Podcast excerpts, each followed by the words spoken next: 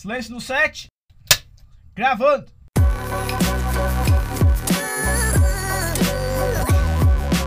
Fala, Dev, beleza? Meu nome é Diego Fernandes. Meu nome é Luiz Bataneiro. Eu sou o Luke Morales. Bom, hoje a gente tá aqui para tentar tirar um pouco de informação do Diego. E aí, Diego, vale a pena fazer testes no front-end? Nossa, essa aí é uma pergunta cabeluda, cara. A gente já teve um podcast que a gente falou sobre testes. Não sei se eu falei muito sobre testes no front-end naquele podcast mas a gente falou mais sobre testes no geral. E eu lembro que uma das frases que eu mencionei nesse podcast foi que no front-end faz menos sentido ter testes do que no back-end. Mas eu não acho que o front-end precisa simplesmente nunca ter testes. Eu acho que são duas coisas diferentes. O que, que eu quero dizer com menos sentido ter testes? Aí vai ter a galera do front-end que faz testes em tudo e fala: Meu Deus, como é que ele falou isso? Não sei o quê. O que, que eu quero dizer com isso? A nossa aplicação ela tem vários momentos. Né? A aplicação ela tem vários estágios, desde o momento que ela nasce até o momento que ela morre e é refatorada totalmente do zero, vamos dizer assim. Uhum. Tem aplicações que o front-end ele tem muito mais responsabilidade do que o back-end dentro dela. E aí nesses casos tem funcionalidades específicas da aplicação que vale muito a pena testar. Vamos supor que a gente tem um e-commerce. Cara, o que que dentro de um e-commerce não pode estar tá dando problema? Carrinho. O fluxo de compra. A pessoa tem que conseguir adicionar um produto no carrinho, tem que conseguir, sei lá, calcular o frete, fechar o carrinho e fechar a venda dela. Uhum. Então, isso é uma coisa extremamente necessária para a regra de negócio da aplicação. Para o que, que a aplicação está, vamos dizer, resolvendo, o, o, o que, que ela tem de, de propósito, Uhum. vamos dizer assim. Agora, por exemplo, se eu for criar testes para toda a aplicação, pô, eu vou ter que criar testes também para ver se, se o footer da, da nossa aplicação está renderizando os links de ajuda, ou se a newsletter do footer tá, tá funcionando. Então, assim, tem coisas, às vezes, que não tem tanto sentido, não tem tanta importância na questão de testes. Uhum. Ah, não quer dizer que eu acho que não tem que testar, mas eu acho que tem momentos da aplicação que não vale a pena investir tempo né, em testes nessas funcionalidades específicas. Eu acho, por exemplo, que o back-end ele tem que ter desde o primeiro momento, utilizando TDD, testes. Eu acho que o front-end TDD já é uma coisa assim um pouco mais mais difícil, né? Hoje a gente vê muito testes no front-end utilizando, por exemplo, o Cypress, que a gente cria a nossa interface, a gente vai lá, é, vamos dizer assim, faz aquele teste end-to-end, né? A gente grava as operações que a gente faz na tela Uhum. e manda depois ele só é, refazer aquilo lá, então torna o teste muito mais fácil. Sim. Mas a gente tem outros vários tipos de testes que a gente consegue aplicar também dentro do front-end, que não são só testes que simulam a interação do usuário final dentro da aplicação. Então, assim, eu acho que tem estágios na nossa aplicação. Eu não acho que o front-end ele tem que ficar sem testes, mas eu acho que, cara, testa as funcionalidades principais da tua aplicação, aquelas que têm influência direta no que, que o usuário precisa chegar de resultado final. Por exemplo, dentro do Skylab ou dentro de uma plataforma qualquer, não, não sei se faz sentido, por exemplo, a gente testar se o menu está sendo renderizado da forma correta. Pô, é um negócio assim que talvez a gente vai gastar um tempo, vai investir um tempo fazendo um teste nisso que é uma coisa assim meio supérflua, vamos dizer assim. Uhum. Agora, tem aplicações que são totalmente baseadas em front-end. Por exemplo, sei lá, um Nubank da vida. Cara, o- os testes no front-end tem que estar 100%, porque é impossível eles conseguirem lançar uma feature pro mercado que tem um bug na coisa mais simples que seja. Né? Então, assim, são estágios diferentes de aplicação. Enquanto a gente está com uma aplicação, por exemplo, cara, dá um erro no menu, a gente consegue falar o bataneiro, corrige o menu ali, bota, sobe. Então, assim, tem que ver também baseado no teu time. Porque senão, o que que acontece? Daqui a pouco a gente começa a criar tanta padronização, tanta metodologia em cima da inserção de uma nova feature no sistema, que tu vai gastar 90% desenvolvendo testes, documentação e não sei o que, e daqui a pouco é, acaba que tu vai diminuir muito a produtividade do teu time. Então, assim, não é que eu, que eu sou contra testes no front-end. Eu acho que os testes do front-end, eles são relevantes e para a maioria das aplicações comerciais faz sentido ter testes no front-end, principalmente para as funcionalidades que são core, assim, da aplicação, aquelas Uhum. que mais impactam na usabilidade do usuário. O restante eu não vejo tanta importância. Diferente do back-end, lá sim, com certeza tem que ter testes em todas as funcionalidades. Então, assim, é uma visão meio polêmica, vamos dizer assim, mas eu acho que, cara, testes end-to-end é uma parada muito sujeita a dar problema sempre. Veio aqueles snapshot, snapshot testing também do Jest para tentar resolver isso. E acaba que teste em front-end que tu faz, principalmente teste end-to-end, assim, de ver se o HTML tá lá, se aparece a mensagem, cara, isso é uma coisa muito sujeita a acontecer muita alteração. E aí toda vez que alguém vai fazer uma alteração naquilo, quebra muito teste. Sim. Então, Então, assim, por isso que eu acho que é meio maçante demais. Porque quem já lidou com aplicação front-end que tem bastante testes e testes end-to-end, que verifica exatamente se o HTML tá composto daquelas informações, ah, cara, às vezes tu faz uma modificação e quebra muito, muito, muito, muito teste, assim. Então, assim, é... e, e às vezes são testes que não era, que não era pra quebrar, não é coisa que tá dando errada. É uma mensagenzinha que tá mostrando de uma forma diferente, ou uma div que antes tava num lugar, agora tá em outro. Então, não são coisas, assim, obrigatoriamente que quebraram a aplicação, mas que tu vai ter que refazer muito teste para conseguir fazer aquilo funcionar. Então, eu acho que o teste front-end, ele tem momentos dentro dos estágios da aplicação, e se começar a fazer muito teste front-end desde, desde o início, pode acabar prejudicando um pouco a produtividade, principalmente em coisas, às vezes, que não tem tanta importância pro negócio como um todo, assim, pra aplicação Sim. como um todo. Então, assim, ah, agora, mas se eu fosse desenvolver um e-commerce, com certeza a parte de, desde adicionar o carrinho e fechamento de compra, é obrigatório, com certeza, ter testes. Então, assim, a gente tem que entender qual que é a responsabilidade da nossa aplicação. É, você falou bastante de teste end-to-end, né? É, hoje em- dia o front-end tem pego bastante responsabilidade. Você Uhum. não acha legal também ter outros tipos de teste, tipo teste unitário, Sim, teste sim. de integração? Sim, é, a gente, com certeza, pensando no React de um modo geral, ou até qualquer outro framework, esses frameworks, eles estão cada vez com mais responsabilidade, não só pela construção da interface, e também em como os dados são geridos entre a nossa aplicação. Uhum. Então, essa parte de gerir os dados, seja se tu tá utilizando um Redux da vida, não interessa a biblioteca de arquitetura que tu tá utilizando, pode ser até com GraphQL, vai usar um Relay da vida. Cara, todos eles, eles têm muita manipulação de dados. Então, Uhum. eles mutam os dados. Então, com certeza, testes unitários nessa parte faz muito sentido. Porque a gente vai geralmente ter ah, uma ação do usuário que precisa provocar tal mutação dentro do estado da nossa aplicação. Então, nesse caso, com certeza faz muito sentido a gente utilizar teste unitário. Teste de integração também faz sentido, mas são casos mais isolados. Novamente, é, teste de integração entra na mesma pegada que eu falei, que, tipo, ah, vale a pena testar coisas específicas, assim, é, e não como um todo, assim. E teste de integração também é legal, mas eu vejo teste de integração fazendo mais sentido também para funcionalidades mais específicas, assim. Tem que saber balancear as coisas, né? Uhum. Porque eu acho que a, a grande diferença de você testar o back e o front é justamente porque o back é essencial você ter isso em todas as, as features que você vai fazer ali, porque ele tá tratando justamente da regra de, de negócio. Uhum. Se ali quebrar, alguma coisa que você vai precisar, tipo, não vai funcionar. Exatamente. Ou vai funcionar de uma forma muito errada que vai dar uma, Uhum. uma dor de cabeça tremenda, assim. Só que no front você tem, em sua grande maioria, uma interface.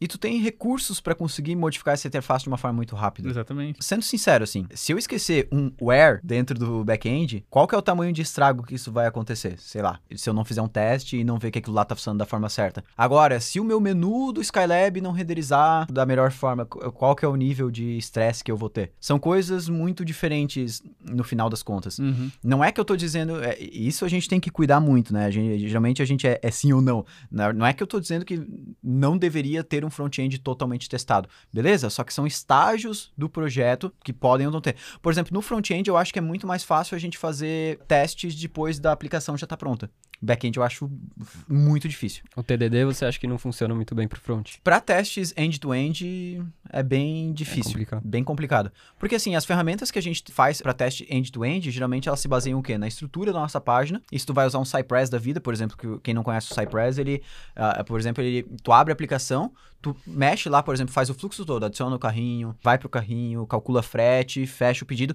e ele decora, ele grava o processo que tu fez. Quando tu vai rodar os testes, ele tenta refazer o mesmo processo que tu fez para ver se tá funcionando da mesma maneira. Uhum. Ou seja, ele vai se basear muito no HTML que tu clicou, no botão e tal. Se tu não existir isso ainda tu- e tentar fazer isso antes, é muita loucura, assim. Tu vai tentar pensar numa estrutura que o teu HTML vai estar, que a tua página vai estar, que teus componentes vão estar separados.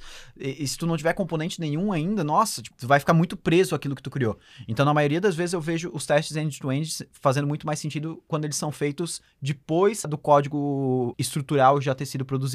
É, O TDD talvez funcione melhor pra parte do teste unitário, né? teste unitário, daí com certeza, né? Se tu vai desenvolver, por exemplo, um, um, um reducer do Redux, né?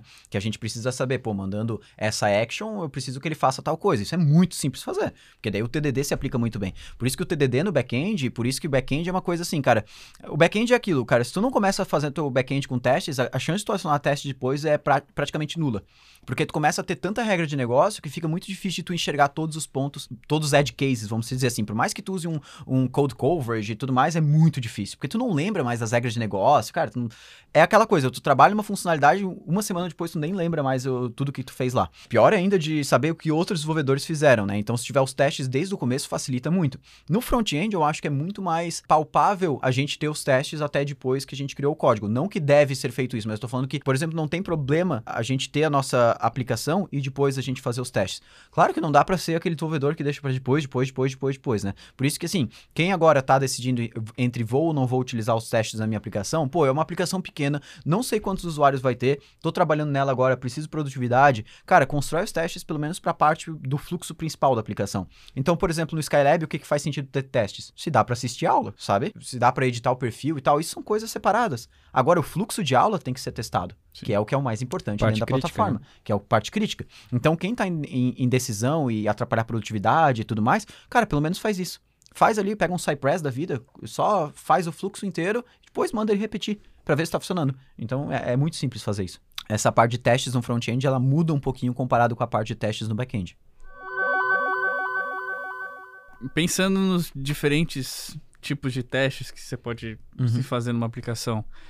Conjunto Cara, o teste unitário, ele é sempre o, o teste mais, mais preciso. Porque como o teste unitário, ele lida somente com funções puras, ou seja, funções que elas nunca vão sofrer interferência de recursos externos, aquele teste, a chance de tu fazer ele uma só vez e nunca mais precisar alterar, é grande. Claro, só vai alterar se realmente a funcionalidade alterar. Mas por isso que o teste unitário ele é muito legal, porque ele traz uma segurança muito grande, principalmente quando a gente fala de front-end, porque o teste unitário ele lida com a parte de estado da aplicação. O teste unitário ele é geralmente utilizado nessa parte de, de estado da aplicação, das informações, como que elas são transmitidas no meio e, e conversadas entre a aplicação. Então eu acho que o teste unitário ele é o mais simples de iniciar, Uhum. porque ele é JavaScript puro e ele lida com uma função pura que recebe um parâmetro e retorna um resultado. Então é, é o teste com certeza o mais fácil e ele agrega bastante para a aplicação em questão de garantir que as funcionalidades estão realmente funcionando. O testes end-to-end, no geral, é, é como eu falei antes, eles não são difíceis de serem feitos hoje, né? Até como a gente tem essas ferramentas que eu falei, o Cypress e tal, no React Native a gente tem o Detox que faz o mesmo, mesmo comportamento, só que para aplicativo móvel, né? Construído lá pelo Wix. Então, assim, hoje a gente tem também essa facilidade de conseguir gravar, fazer um record ali das ações que a gente está tá fazendo na aplicação e só reproduzir isso também. Mas, como eu disse, o teste end-to-end, esse teste que simula, o teste de interface que simula a operação de um usuário, ele é o teste mais propenso a falhar. Mas não é aquela falha que realmente tem alguma coisa errada. Mas ele é propenso a falhar porque o front-end, ele é, na maioria das vezes, muito interface. Então, se tu Uhum. modifica alguma coisinha ali, às vezes, ele já vai se perder. Por quê? O teste, o, o Cypress, por exemplo, essas ferramentas, eles não vão decorar a posição do mouse. Eles vão decorar o elemento que tu clicou, ou que tu digitou e tudo mais. Então, se esse elemento muda de alguma forma, né, de, de qualquer forma, Se o teste tava- vai falhar. Tava dentro de uma dívida, ele foi pra, pra É, fora ele dela. vai tentar se, ele vai era. tentar se encontrar, mas muitas vezes ele se perde. É aquele teste que ele não é difícil de fazer, mas é provavelmente vai dar um pouquinho mais dor de cabeça. O teste unitário é aquele que você faz uma vez e provavelmente ele vai ficar lá, cara, até a aplicação morreu ou aquela funcionalidade mudar de forma completa, assim. Então, mas no teste unitário até a gente consegue quebrar em mais partes e tal, tem bastante coisa que dá pra fazer. Mas com certeza, se fosse assim, ah, vou começar por um teste, pro front-end, se eu tô utilizando um Redux ou manipulação de estado de alguma forma, cara, o unitário ele é o mais fácil porque dá pra usar TDD, ele te ajuda a enxergar a regra de negócio da aplicação, então isso é legal, porque ele ajuda no fluxo de desenvolvimento. Né? É legal a gente usar TDD porque a gente consegue enxergar onde que a gente quer chegar com, aquela funcionalidade antes mesmo de desenvolver. Isso é bacana para quem utiliza TDD. O teste end-to-end, como ele só pode ser construído depois do projeto estar pronto, assim, de certa forma, que é a forma mais fácil de fazer, não sei se eu diria que ele é o melhor para começar. Porque ele não vai te ajudar no desenvolvimento. Ele vai só te ajudar a não ter problemas depois que a aplicação já está pronta. Então, assim, eu acho que o teste unitário hoje, tanto para front-end quanto back-end, assim, é o teste que mais ajuda quando tu usa TDD. Mais te ajuda a enxergar o que, que tu quer produzir no final. Uma outra coisa, a gente falou bastante de teste de código, né? Mas você acha que também é possível a gente testar a performance de como isso tá rodando no browser? A gente consegue, mas eu nunca estudei muitas ferramentas que automatizam esse processo de teste de performance, vamos dizer assim. Geralmente o teste de performance ele é feito de forma um pouco mais manual. É que teste de performance é sempre uma coisa meio complicada, porque performance baseado em quê? Então, assim, tem algumas ferramentas que eu conheço, por exemplo, para desenvolvimento mobile, que a gente consegue pegar a nossa aplicação, renderizar ela em smartphones de diferentes versões, de diferentes processamentos, para ver se ela consegue se comportar bem com um tempo de resposta legal em, em todos esses dispositivos. Uhum. São ferramentas, por exemplo, do Microsoft App Center, tem, o Firebase tem também, que a gente consegue jogar o APK lá, ele testa em vários dispositivos e consegue testar, inclusive, performance Legal. de navegação e tudo mais. Mas agora, no geral, a performance na questão da nossa aplicação e, e do código que a gente constrói, geralmente ele tem que ser analisado de forma isolada, assim. Então, eu acho que a, a forma mais fácil de testar a performance hoje para web é utilizando o profiler do, do- das ferramentas do desenvolvedor lá. Sim. Então, lá a gente tem aquela abinha de, do profiler lá, a gente consegue re- fazer um record, por exemplo, da gente manipulando um elemento dentro do React para a gravação e a gente vê tudo o que, que foi executado no JavaScript, o que, que levou mais tempo, essa função aqui levou mais tempo, isso aqui, pá, pá, pá. Então dá para saber muita coisa. Outra ferramenta que eu acho muito legal para desenvolvimento no React em si, para essas questões de performance, é React DevTools, que é uma extensão do Chrome, que tu consegue habilitar uma opção muito massa, porque assim, um dos maiores problemas que a gente tem em questões de performance dentro do React eh, são componentes que renderizam quando não deveriam renderizar, ou coisas que são recarregadas sem precisarem ser recarregadas. E o React DevTools, ele tem uma opção lá que a gente consegue fazer um highlight nos elementos em tela que sofreram alteração. E aí tu vai ver que às vezes tu tá editando uma parada e tá dando highlight em um outro elemento que não sofreu nenhuma alteração. E aí tu consegue contornar isso, tem várias formas da gente evitar que aquilo seja renderizado de forma desnecessária. Então, assim, eu acho que essas coisas de performance, elas fogem um pouco da questão dos, dos testes, assim, de forma geral, né? A gente, dificilmente a gente vai fazer, por exemplo, um teste no back-end, eh, testando se a carry executou em menos de tanto tempo. Tipo, é uma coisa muito, é muito variável, sabe? Tem muita variável dentro disso. Se for fazer algum teste de performance, é testando baseado no código que a gente fez. Porque o código que a gente fez, ele tem muito mais chance de dar problema de performance. Por exemplo, como eu falei desses problemas do React e, e tal, às vezes a pessoa esquece lá alguma coisa executando em loop, e isso acontece muito, né? Uhum. Ah, cria um use effect lá que depende de uma variável que é alterado de dentro do use effect e assim por diante. Então, geralmente esses erros partem do desenvolvedor. Mas assim, ferramenta para testar performance, n- não conheço assim uma que teste a performance. Conheço de monitoramento, mas de, de testar a performance em si, n- não, nunca utilizei.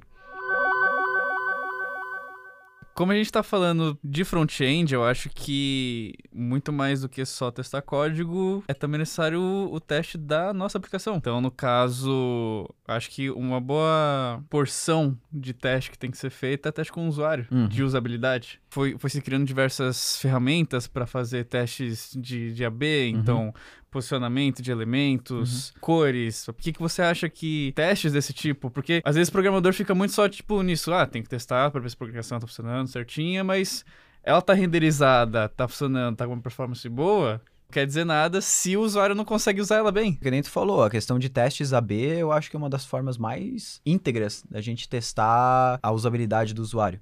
Então, às vezes, a gente coloca um botão de um lado e percebe que o botão do outro funciona muito melhor, vamos dizer assim. Não tem, por exemplo, quando tu abre um, um formulário que tá num modal, e aí o que, tem o que tá na direita é o botão de cancelar. Aí tu vai lá e clica e fecha o modal e perde os dados todos, assim, daí, tipo, não teve uma confirmação se tu realmente queria cancelar, e ainda o botão de cancelar tava na direita. Então são coisas de usabilidade que a gente começa a ter que se preocupar. Esses testes, eu acho que eles têm que ser feitos mais com parceria com o designer. Eu acho que não é responsabilidade de partir isso do desenvolvedor. Eu acho que assim, tem que partir do designer como um todo. Porque assim, existem várias ferramentas para a gente capturar o comportamento do usuário, né? Então a gente pode utilizar, sei lá, desde um, um heat map, né? Pra gente Uhum. saber onde que o cara tá indo mais com o mouse e tal, ver se ele tá olhando mais, dando mais atenção para um lado que a gente não queria que fosse o outro da tela, e principalmente para e-commerce, o pessoal faz muito isso, né? Esses estudos. Mas assim, a questão de, de testar isso, eu acho que a, a forma mais íntegra é o teste AB. Né? A gente cria duas versões da nossa página, joga metade do usuário para uma, metade do usuário para outra e vê qual que, eh, qual que completa a nossa ação principal de uma forma mais agradável, vamos dizer assim. Ou qual que tem um feedback melhor Uhum. e aí por diante. Mas, assim, são coisas que realmente, assim, eu nunca me peguei fazendo em aplicações comerciais, assim, tipo o Skylab da vida. A gente, acho que a gente nunca fez isso aqui dentro. Porque são aplicações que têm um número de usuários não muito elevado. Eu acho que começa a fazer muito sentido isso quando tu começa a construir aplicações tipo SaaS, assim, que são aplicações que vão ser distribuídas eh, de forma muito grande, assim. Sei lá, se o Skylab fosse uma aplicação B2B, que a gente vendesse para as empresas criarem seus próprios cursos, ou Uhum. seja, ia ter uma quantidade enorme lá dentro. Então a gente tem que começar a se preocupar não só com a, com a facilidade que os programadores, porque a gente vende curso para programador, Sim. mas não só com a facilidade que os programadores têm sobre aquela interface, porque às vezes eles já estão acostumados com algum funcionamento, mas a gente vai ter que se preocupar de uma maneira geral em como as pessoas estão com facilidade em utilizar aquele tipo de recurso dentro da plataforma e por aí vai. Então isso começa a se tornar uma responsabilidade um pouco maior. Aí nesses casos eu acho que faz sentido. Mas na maioria dos casos, eu acho que o desenvolvedor se preocupar com isso é um pouco demais, assim, eu acho. Porque assim, parte do desenvolvedor ele tem que implementar ferramentas pra fazer isso. Porque o designer ele pode vir e te dar, ó, tenho essas duas Uhum. opções. Pra saber qual que é o melhor, a gente tem que testar com o usuário. E daí vai do desenvolvedor ele ver ferramentas Uhum. e meios de colocar isso em produção. Porque, como você falou, como nem todas as aplicações precisam disso, então a gente aprende a colocar uma versão no ar. Uhum. Mas aí quando a gente tem que dividir essa interface, tipo, mostra pra 30% uma, mostra pra 30% outra. Porque assim, a gente tem hoje o front-end separado do back-end, mas geralmente quem consegue dividir o tráfego é mais na camada servidor back-end ali. Uhum. O front-end ele nunca vai conseguir determinar isso. A partir do momento que o usuário lá no front-end recebeu o código, eu acho que não é responsabilidade daquele código que está no front-end determinar como que ele vai ser exibido. Não vai ser um ifzão lá no meio do render do nosso, do nosso React para determinar se ele vai ser renderizado de uma forma ou outra. Eu acho que na hora que ele chega para o cliente, ele já tem que estar meio que decidido qual que deveria ser a forma de renderizar. Então, nesses casos, eu acho que talvez faça muito sentido utilizar, por exemplo, um Next.js, que a gente vai fazer com que a view venha do back-end, Uhum. e lá a gente consegue fazer algum tipo de condicional, algum load balancer dentro da hospedagem para dividir o tráfego. Mas eu não conheço ah, ferramentas, ah, até porque é uma coisa que eu não estudo muito, mas eu não conheço ferramentas hoje que, que façam sentido que tu coloca como, sei lá, um componente no React, sei lá, A e B, e ele fica alternando entre os dois. Alguma forma vai ter que ter de comunicação com o servidor ou com o back-end, porque não deveria ser responsabilidade do front-end determinar isso. Até pra pegar esses dados, né, de alguma forma. É, porque, tipo, sei lá, ele vai fazer um random pelo horário ou pelo ID do usuário, se for par, ele bota. se o ID do usuário for par, ele coloca o A. Se for ímpar, ele coloca o B. Eu acho que não é responsabilidade do front-end determinar isso. Mas eu já vi, a gente, eu já utilizei ferramentas desse, desse tipo, mas são tudo ferramentas que partem do servidor, do back-end. Então ele determina o que a gente pode fazer, sei lá, ter duas versões do nosso projeto em duas pastas diferentes, por exemplo, e aí a gente configura o, o Nginx ou a- o, o proxy que vai fazer o redirecionamento da URL para consumir metade do tráfego em uma pasta e metade do tráfego em outra. E aí a gente analisa qual que dá os melhores resultados, vamos dizer assim. Mas ferramenta pro React fazer isso, eu acho que é responsabilidade demais para cima de um, um front-end. O que você recomendaria para um projeto que tá crescendo assim e ainda não tem nenhum teste no front-end? Por onde começar, assim? Cara, eu acho que o primeiro é pegar a funcionalidade core da tua aplicação e testar ela de cabo a rabo. Então, fazer tanto teste end-to-end. Então, como eu falei, aqui no, por exemplo, ah, eu tenho e-commerce rodando com React, não tenho testes. Por onde que eu começo? Cara, testa teu fluxo de compras. Ah, tem um, um ERP feito com React, por onde que eu começo? Cara, testa qual- quais são as funcionalidades principais. Claro que não vai ser só uma no- no- nesse caso aí. Então, assim, pega um- os testes que simulam o comportamento do usuário dentro da, da aplicação e faz o teste, é, o teste mais superficial do mundo, que tem menos código, que é o teste end-to-end. Uhum. Que Comportamento vai do provar usuário. que tá funcionando. O que vai provar que aquilo que tu tá fazendo é repetitível. Né? Ele vai testar mil vezes, se aquilo não for repetitível, não tá funcionando. Né? Se tu não clicar no adicionar carrinho e aquilo aparecer no teu carrinho e tu puder calcular frete e aparecer um valor de frete e tu clicar em finalizar compra e aparecer o- a informação de digite o seu cartão, se isso não acontecer repetidamente, tipo, tua aplicação tá quebrada. Então, assim, eu acho que o primeiro teste, e é o mais fácil de fazer, é esse teste. Aí a gente pode utilizar um Cypress da vida, por exemplo, para web. Uhum. Eh, eu acho que o Cypress ainda não tem integração com o React Native, daí a gente pode usar um, um detox dentro do React Native, por exemplo, para fazer isso. E depois a gente conseguir utilizar os testes unitários para testar blocos isolados de lógica de regra de negócio que podem existir dentro do front-end. Por exemplo, a parte de estado. Né? Eu tenho um carrinho de compras dentro da minha aplicação. Isso vai estar num estado, seja no Uhum. Redux, seja num, no MobX, seja num XState, tanto faz. Mas esse estado vai estar em algum lugar.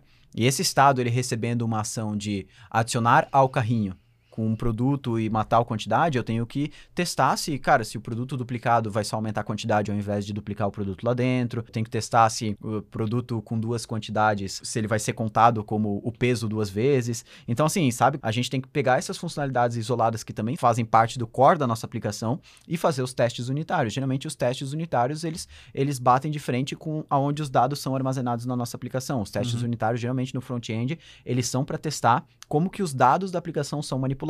Os testes unitários eles não são utilizados para componentes, por exemplo, essas coisas assim, né? Porque são coisas que sofrem muito de ambientes externos, né? Geralmente a gente faz teste unitário quando a gente fala é função pura. É aquela função que a gente consegue, que dado mil vezes os mesmos parâmetros, independente de tá qualquer outra coisa da aplicação de outra forma, ela sempre vai ter o mesmo resultado. Ela não pode depender de nada fora dela. Então, como um componente geralmente depende de outras coisas que estão fora, a gente não considera isso teste unitário.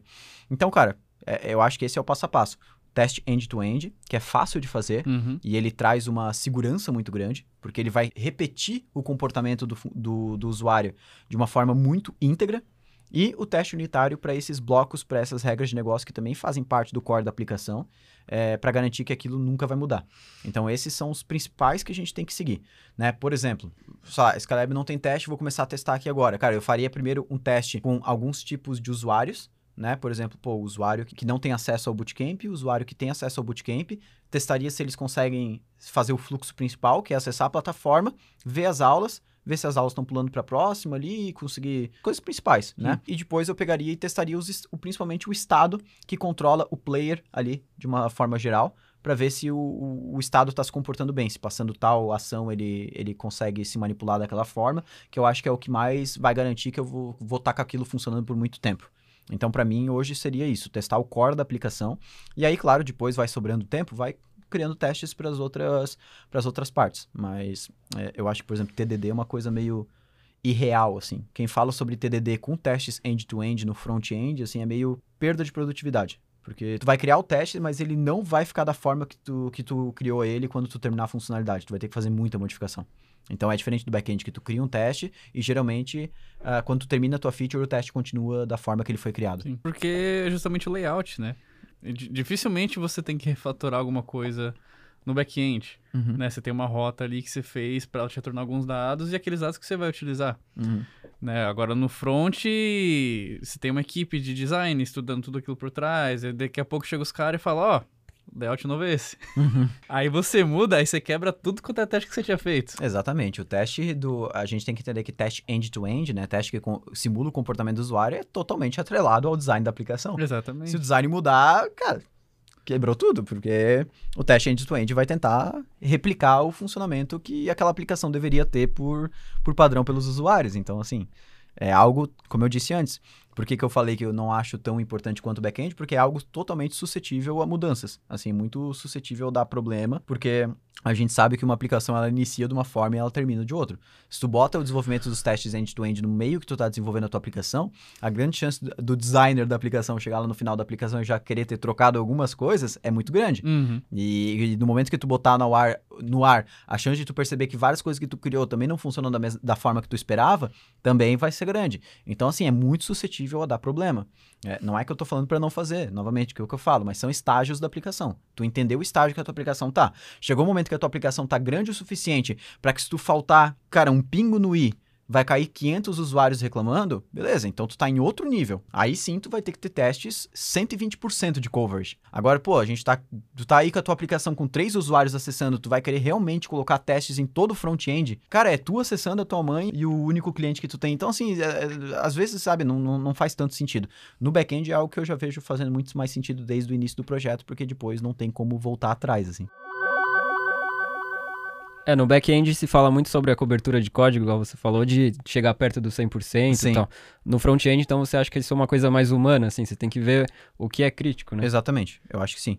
Eu acho que pode ter code coverage, mas tu pode colocar, tipo, o coverage baseado no que que tu precisa realmente cobrir. Por exemplo, no e-commerce, tu pode botar o code coverage associado com todas as features e componentes que são do fluxo de fechamento de compra. Eu, eu acho que cabe ao time decidir o que, que é importante naquele momento que eles estão e, aplicar. Assim, Uhum. não, não existe regra pra isso. Ninguém vai chegar em cima do teu time e falar, "Oh, se não tiver testes no front-end, teu produto é uma bosta. Como eu falei, o teste end-to-end é uma parada muito assim, que a chance de falhar é grande, vai te dar muito trabalho, e dependendo do, do- da escala que tá o teu projeto, do tamanho que tá o teu projeto, não vale a pena.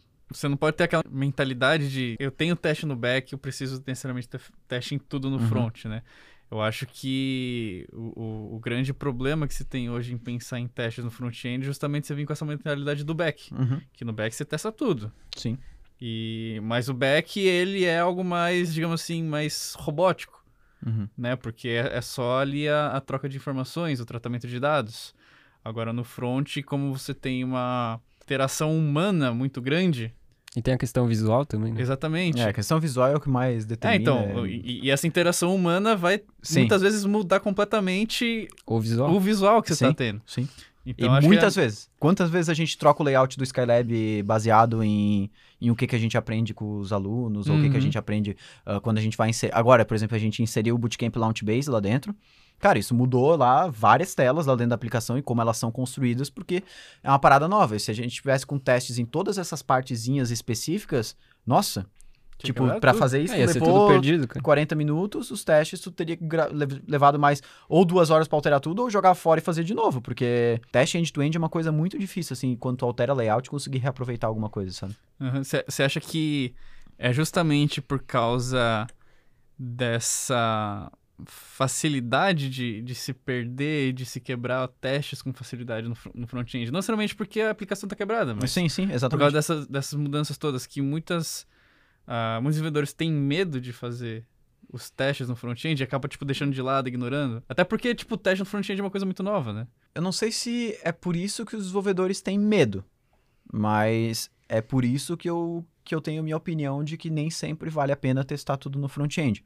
Agora, por que, que os desenvolvedores têm medo de fazer teste no front-end? Eu acho que porque é um teste, porque todo mundo está acostumado a testar back-end. Agora, testar front-end é uma parada que é muito, como tu disse, nova. Tem muita ferramenta saindo, sei lá, até um tempo atrás ninguém falava sobre Cypress, por exemplo. Agora é uma parada, ah, por exemplo, o React. Trocou lá do React com classes para React com hooks e mudou totalmente a forma da gente testar. Então é uma parada que está muito atualizando rápido, assim, então é difícil a gente se manter. Uhum. Enquanto que o back-end, a forma de testar continua a mesma desde os anos 2000, assim. Então, não sei se é medo, mas é dificuldade também a conseguir a- acompanhar todas as mudanças que acontecem no, no, no front-end e também nos testes com front-end. Então, assim, é, eu acho que esse seria o principal motivo, assim. Uhum. É isso aí, galera. Então, eu acho que a hashtag para esse episódio que a gente tá falando sobre testes no front-end especificamente tem que ser tipo hashtag teste com moderação. É tipo beba com moderação, mas o, o teste com moderação. Porque eu acho que cabe a gente avaliar qual que é o, o, o estágio que o nosso projeto tá e saber o que, que é necessário ter dentro dele.